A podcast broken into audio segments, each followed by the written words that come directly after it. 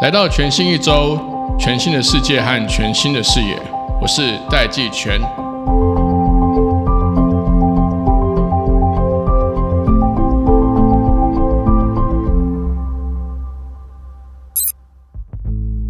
今天这期我们邀请到 Jack，就是网络圈大家都熟知的老朋友、好朋友 Jack。他现在是台北市政府资讯局的局长赵世龙。我今天和赵世龙赵局长在这个节目里面，首先先请他先回到在加入这个台北市政府的团队之前，作为一名资料科学家，他从这一波 AI 二点零的浪潮里面，他看到了什么样的机会、挑战跟冲击？那第二个部分呢，我跟 Jack 又聊了。以他现在担任这个台北市政府资讯局局长的身份，在面临了这样子的一个 AI 的冲击，可能会取代掉非常多的工作，可能会对各行各业、各种产业的冲击会是移动互联网的十倍之大。作为一个这个政府的机关，怎么样来应付如 OpenAI 执行长 Sam Altman 他所担心的太快速的取代大量的工作，以及政府如果没有在 AI 一开始就高度的关注跟监管的话。可能会对人类带来的这个重大伤害以及风险。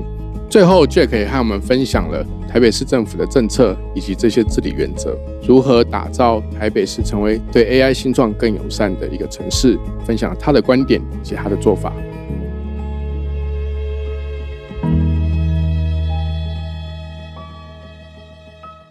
首先，第一个问题，我想要请问局长的事情是：你在进入市府服务前。其实大家都知道你是创业圈的一名资料科学家，创业的题目，嗯，新创的团队其实也是运用 AI 的数据来创业。那李开复在前几天说，现在所有的 App 都会因为 AI 全部都要重写。嗯，他说这个冲击会比 Mobile Internet 还要再大十倍以上。那如果你回到一个创业家的身份，你看到现在这个 AI 二点零。还有什么样的潜力跟风险？OK，好，首先就是我是一个资料科学家嘛，所以我不管怎么说，我都会说，就是资料科学是一个很棒的东西。但是，即使撇除掉我是一个资料科学家的身份，如果我对于资料科学只有科普程度的了解，我仍然会说它可能会是我们这个世代所经历的工业革命，而且它可能比过去的任何一次工业革命影响都要来得更大。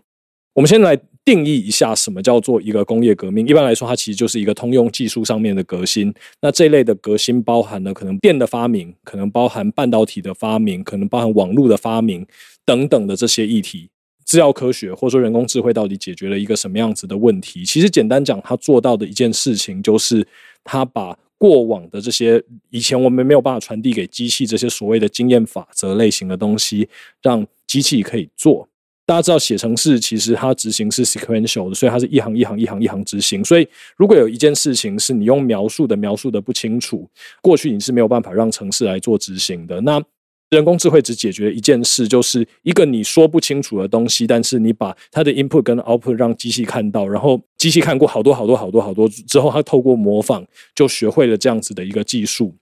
所以，即便是在最近可能最流行的 Chat GPT 流行之前，那时候我就觉得，哇，这应该是一次的新的工业革命。因为我们回到就是工业革命的定义，它是一个通用技术的创新。那如果我们取代的这个技术是呃经验法则，其实经验法则任何地方都有。就这就会比过去是蒸汽机、电、半导体或网络的发明，其实影响都来得更大。所以关于这一点，其实我是认同开复老师的看法，就是其实不只是 App，就是所有的产业可能都会被重写，因为人工智慧要来了，要取代了所有过往这些我们认为是花时间不花脑袋，甚至在如果有足够的算力的情况下面，其实若干白领的工作也开始会被逐步取代。我认为就是这个 claim 是非常正确的。所以，Jack，其实你开了几个议题，都是都是我非常关注的。我也想要帮听众朋友问简立峰老师，立峰他也讲，他说，其实这一次的这个 AI 革命，他最直白的诠释就是说，AI 开始说人话了。对，那你刚刚当然从一个资料科学家或者工程师的角度去讲说，我们以前在写 code，对，那个专有名词叫做程式语言，就是我们要讲机器听得懂的话，是它的最底层，其实真的就叫机器语言哦。只说上面还有一个程式语言，是让软体可以跟机器沟通嘛？在这样的趋势发展下去，其实我前一阵子也跟这个艾卡拉的 Sega 聊过。那，Sega 也是资料科学家。对，那当时我跟他有一个讨论啦，我们是不是以后用嘴写程式就好了？本来 Sega 有一个想法是说，哎，我们的孩子都要让他去学写程式。哦，但是我们现在开始有一个怀疑，是不是以后就是让 AI 写程式就好了。我们其实只要下指令或问问题就好了。所以学写程式是不是变得没有这么有必要性，或也许更有价值的地方，不是我们写程式。我的看法是说，作为码农这件事情，对，最厉害的五 percent 的人没有那么容易被取代，但是也许过往可能七十 percent 或八十 percent，乃至于可能九十 percent 以上没有那么优秀的工程师，有可能他们因为产出的效率不如机器，然后写出来的扣也不见得比机器好多少，而会慢慢被取代。那我想，这其实也是一个技术真正往成熟这条路走的一个表征啦。呃，我举个例子，我是二零零八年大学毕业的，在二零零八年那时候最流行的议题是什么？是 cloud computing，就是云端运算。所以我们那时候要花很多力气去学习像 MapReduce 这类的演算法，然后花很多的力气去做出来一个堪用的一个云端的系统。可是过了几年之后，你会发现说，哎，到现在一个大一的学生，他一本不太会写程式，他可以直接把这些方块拉一拉，就可以做出可能 performance 比我们当年好非常非常多的一个呃系统。所以我举这个例子的意思是说，当一个技术它逐步的成熟，其实它的门槛在逐步下降，这也是它的表征之一。那回到城市这件事情上面，就是。因为现在当然有很多的人就是照三餐一直在玩 Chat GPT，所以大概大家可以看到说他擅长跟不擅长的事情是什么。他可能基本的算术，例如说五十加五十一，他可能会算错。但是你请他写出一个网页的 HTML 的码，他是写出来的品质是还可以的。对。那所以我的看法是说，因为城市其实分成两块，一块是。正确的语法的这个部分，这算是最入门的这工程师的这个技能。那我觉得机器已经可以充分的掌握，而且它最大优势是它相对比你写一百行 code，它所需要的时间可能是你的几百分之一的时间就有办法做出来。像这类可能比较轻量化的城市嘛，就是你对于它的效能的要求没有这么高，那你可能就是直接取用机器做出来的城市码。但是反过来，例如说，你现在对于效能的要求是非常 critical 的，甚至说，哎，你可能这里面会需要用到一些你具备比较多的 context 才能够想出来的演算法的技术。那我认为机器会逐步进步。但是要真的进步到最强的工程师的程度，可能还有一段时间。但如果我们换个角度来讲，就是如果我们今天在训练一个模型，专门训练 AI 的这一群人，他们都是最强的工程师，那机器会不会能够慢慢逐步接近最强的工程师，比普通的工程师要来的更强？我认为也并不是不可能，不是不可能，还是不是不可能？我们在讲就是说，人工智慧它基本上就是在模仿人的行为，那它达到的其实是人的平均值。例如说，你找一群超级强的工程师来训练这个这个人工智慧的模型，它能够达到，就说，哎，这群超级强的工程师的平均值，那这群人的平均值可能高于普通的工程师，那这个时候就会有更多的工程师被机器所取代。好，我接下来要问的是，也是在几天前，OpenAI 的执行长 Sam Altman 他在接受 ABC News 的采访的时候。他就强烈的表达他的这个两个担忧跟一个建议，其中一个担忧呢，就是现在这一波李开复称之为 AI 二点零的这个浪潮，他本来就知道他呃这个 AI 会逐步的取代工作，对，但是他担心这个速度会很快。你的看法也是觉得这个速度会非常快吗？所以如果说今天我们工程师分很多种，比如说写网页的啦，嗯，写资料库的啦，或者甚至写比较高深的演算法，那 AI 它会从低阶码农开始取代起吗？嗯。对，比如说去训练他怎么去做一个网页。我还记得我年纪还更小的时候，那时候有个软体叫 Dreamweaver。我们是同一个 generation。对对对，我知道写网页的一个。我们本来是要写 HTML 的对对对语法的。Dreamweaver 其实基本上就跳过了要写那个语法，你就拉一拉一些 margin，就可以生成一个网页了。OpenAI 的这个执行长担心这个速度会太快，很多现在劳工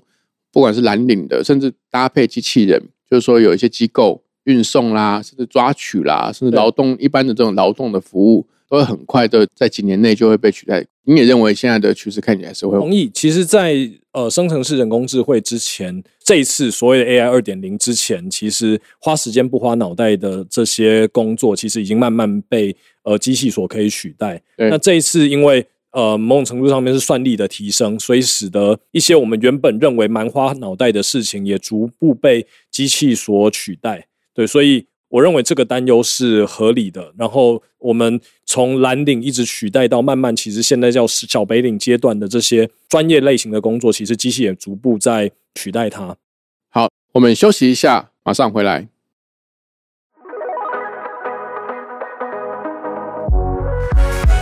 TechOrange 科技报局提供各式各样关于科技创新、国际产业的热腾腾情报。现在就订阅以下频道，在 Facebook 讨论热门话题，从 YouTube 看精华报道，让 Line App 送最新趋势给你。到 LinkedIn 关注科技社群，听 Podcast 了解决策者的思考，最多元的科技观点就在科技报局。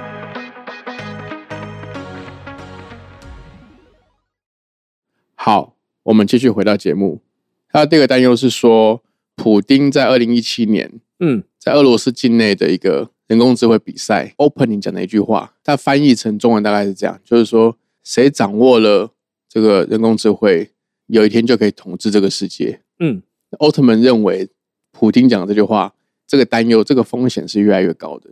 其实我们回归到最一开始，为什么 OpenAI 会成立？但现在 ChatGPT 它并不算是一个真正开源的城市，但是我们往回来看，它最一开始，它既然叫 OpenAI，它想要做的事情其实是把。人工智慧开源，那为什么我们要开源？某种程度上面，其实我们也是希望维持这个世界的恐怖平衡。我们随便举个例子，例如说，今天某一个流氓国家，他手上拥有一百分的人工智慧，那他就可以去侵略他旁边的这些国家。这些国家可能只有零分的人工智慧，所以他不花费任何的成本就占领了这些国家。但是，假如说我们有一个组织，他们出来。无偿的提供大家一个七十分的人工智慧，那这些原本零分的人工智慧，瞬间这些国家他们提升到七十分的人工智慧，那一百分的人工智慧来打他，他就会思考说：，哎，这样子其实我好像不能够无伤的去占领这些国家，他就会多做一些思考。当他要出兵打这些国家，用人工智慧，他心里面会会思考一下，也许就有办法维持这个世界的和平。所以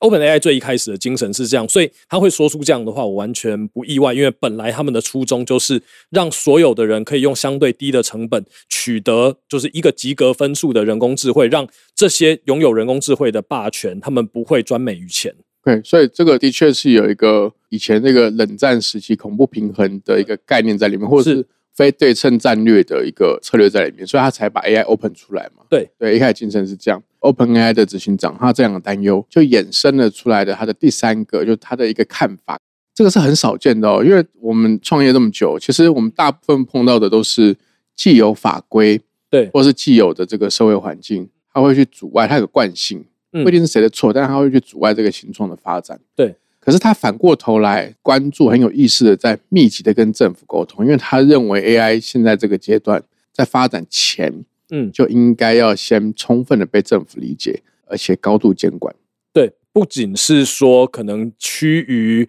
嗯进取的这一块。但是趋于保守的这一块，我觉得两块其实都是，因为现在发展的速度其实已经快到政府的法规其实已经跟不上了。对，那当然就说我们在全世界有一个地方，这个地方叫做欧盟，欧盟不断的在为未来准备未来的法规，但是普遍大部分的，至少像我们这些在做创新的人，我会觉得说，哎，他好像是不是过于保守？我随便举一个例子，就是像 Tesla 的自动驾驶，如果你开 Level Two 的车子，就说你开出去。其实他会要求你做一件事情，开出去的时候，无论你是不是开着自动驾驶，你要有一定比例的时间手要粘在方向盘上。那如果你低于这个比例，他就不让你开了，就是要让你自己要用手动的开回去。对，那这个原因其实是什么？其实他某种程度上面他在回避他的责任，因为有一天如果你开着自动驾驶撞人，那假如说哎大家全部都期待是 Tesla 负责，那 Tesla 可能没有钱养工程师，他就全部拿去养律师了嘛。对，所以他就期待你养成个习惯，是即使你开着自动驾驶的时候，你手还是粘在方向盘上。有一天，假设如果撞到了，他就会跟你说：“哎，那这个你也有责任啊，就是你不是完全无行为责任，因为它只是辅助驾驶而已。”对，这其实反映听到的另外一件事情，是说因为法规的环境其实还不够完备，所以他们必须要想出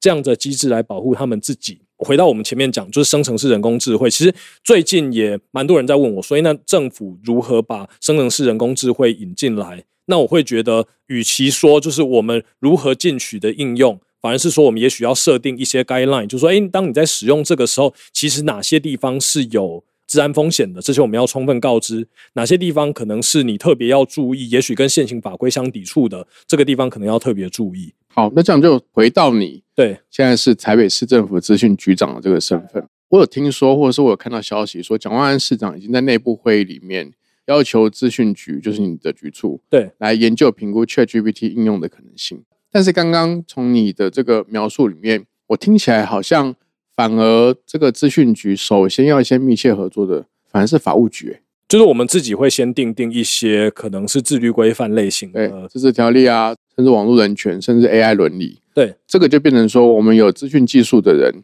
也许会需要跟有法律专业的人来一起合作，才有可能在刚刚这个奥特曼讲这个担忧里面，预先先设计好一个能够保护这个社会，甚至你可能第二个要去合作的可能是劳动局，对，因为因为它会开始取代很多工作嘛，嗯，但这有很多也是中央的职责啦。但这个如果都先撇开看一些报道，可能万安市长蒋万安市长他所提的其实是比较积极面的，就是说可以拿来做什么应用。那目前台北市政府已经有一些可能的政策方向了嘛？对于使用这个 GPT 或者是 Chat GPT 这样的一个 AI 技术，OK，其实必须说，前面讲到这个内部会议，其实算是呃小内阁最重要的会议之一，就是我们每个礼拜二早上开的市政会议。嗯市长提出来，希望我们来做研拟。那这个原因其实也是因为新闻已经出来，就是说，哎，新加坡政府他们开始思考说，学校把 ChatGPT 变成课程的一部分，政府机关开始用 ChatGPT 开始写公文。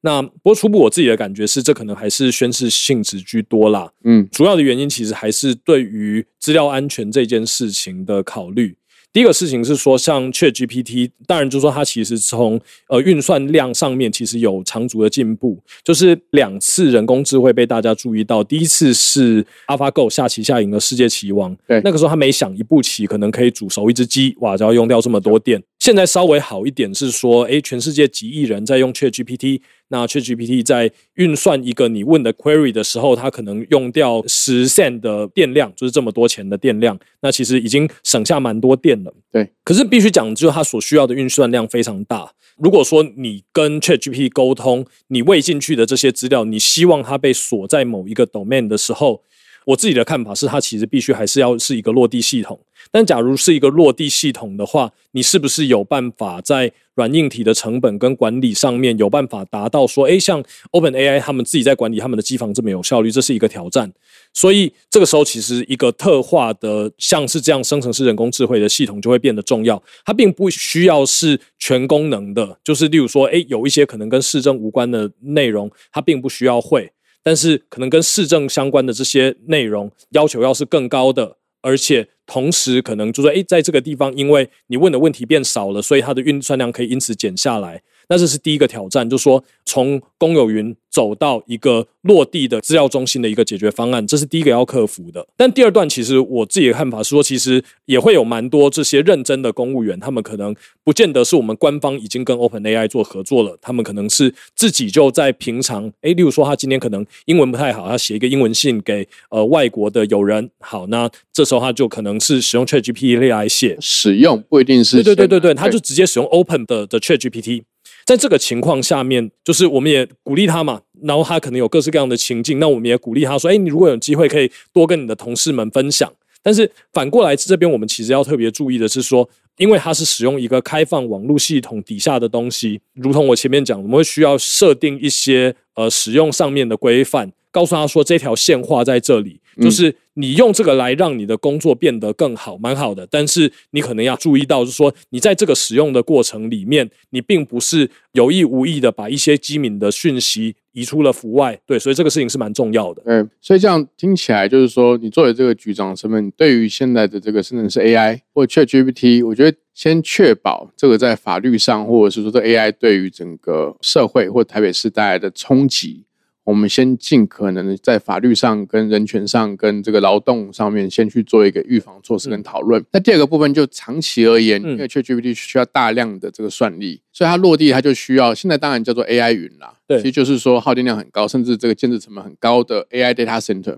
嗯，这个就做长期规划，因为这个这个势必会有一个大的公共预算，对对对对对对对，这先嗯规划。嗯但同步呢，在公务人员使用直接去使用 Open 线上可以 access 的这些，包含像 ChatGPT 或者是之后的这个 GPT Four 或者是 New Bing 的时候，去提供一些 guideline 嗯。来避免他们第一个是说让机敏的资料外泄，不要说用着用着就忘记了原本该该去这个遵守的一些公务人员的这个准则。那可能另外一个部分就是，反而在应用上面，先让公务人员在比较低的风险的情况下，能够学习跟嗯。适应现在这个新环境。我这样讲是不是是不是很精准非常精准完整的想法？好，那最后一个比较大的题目要跟 Jack 讨论一下，就是说，因为台北一直都很努力的在成为这个新创团队，嗯或是 startup，呃，一个一个友善的城市。那看起来这个新的这个 AI 浪潮势必会产生更多 impact 更强的这些新的创新的可能。对那台北市府或者是台北市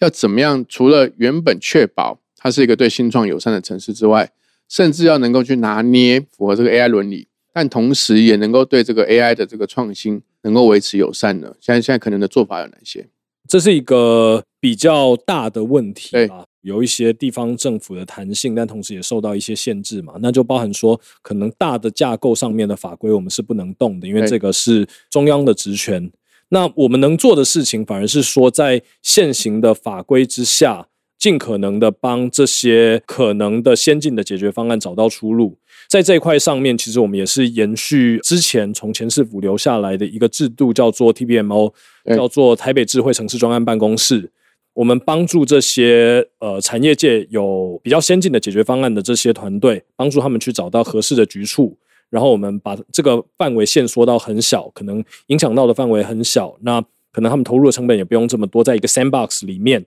去尝试说，哎，到底可不可行？我们用 minimum viable product，就是最小可行化的产品，让他们的概念能够展现出来。那如果可以，哎，这些局数可能就跟他们来进行采购。那不论说像我们刚刚讲说是 bottom up，是我们先意识到这些外面的解决方案，或这些外面的解决方案来找我们的 TPMO。那另外一块当然也可能是 top down 的方式，就是诶这些局处他们想到了一个可能性，但他们不知道要找谁做，来问我们，我们去帮他们 source 这些外面的可能性，来让他们达成。那这当然其实是其中的一块，就是目前我们已经正在做的事情，就是我们在这里去用沙盒的方式，让他们在市府的这些相关的局处，或说 A 公有的场域去做 proof of concept。那甚至更广一点点，是说 proof of concept 成功了，我们有没有办法让它在局部的变成 proof of service，然后促进他们在 proof of business 上面的成功？所以这应该是其中的一块，那也是我们蛮努力在做的一个事情。这样，也就是说，把所谓的 POC 啦，就 Proof of Concept 对，的这件事情，在法规允许的情况下，嗯，把它做到最满啦。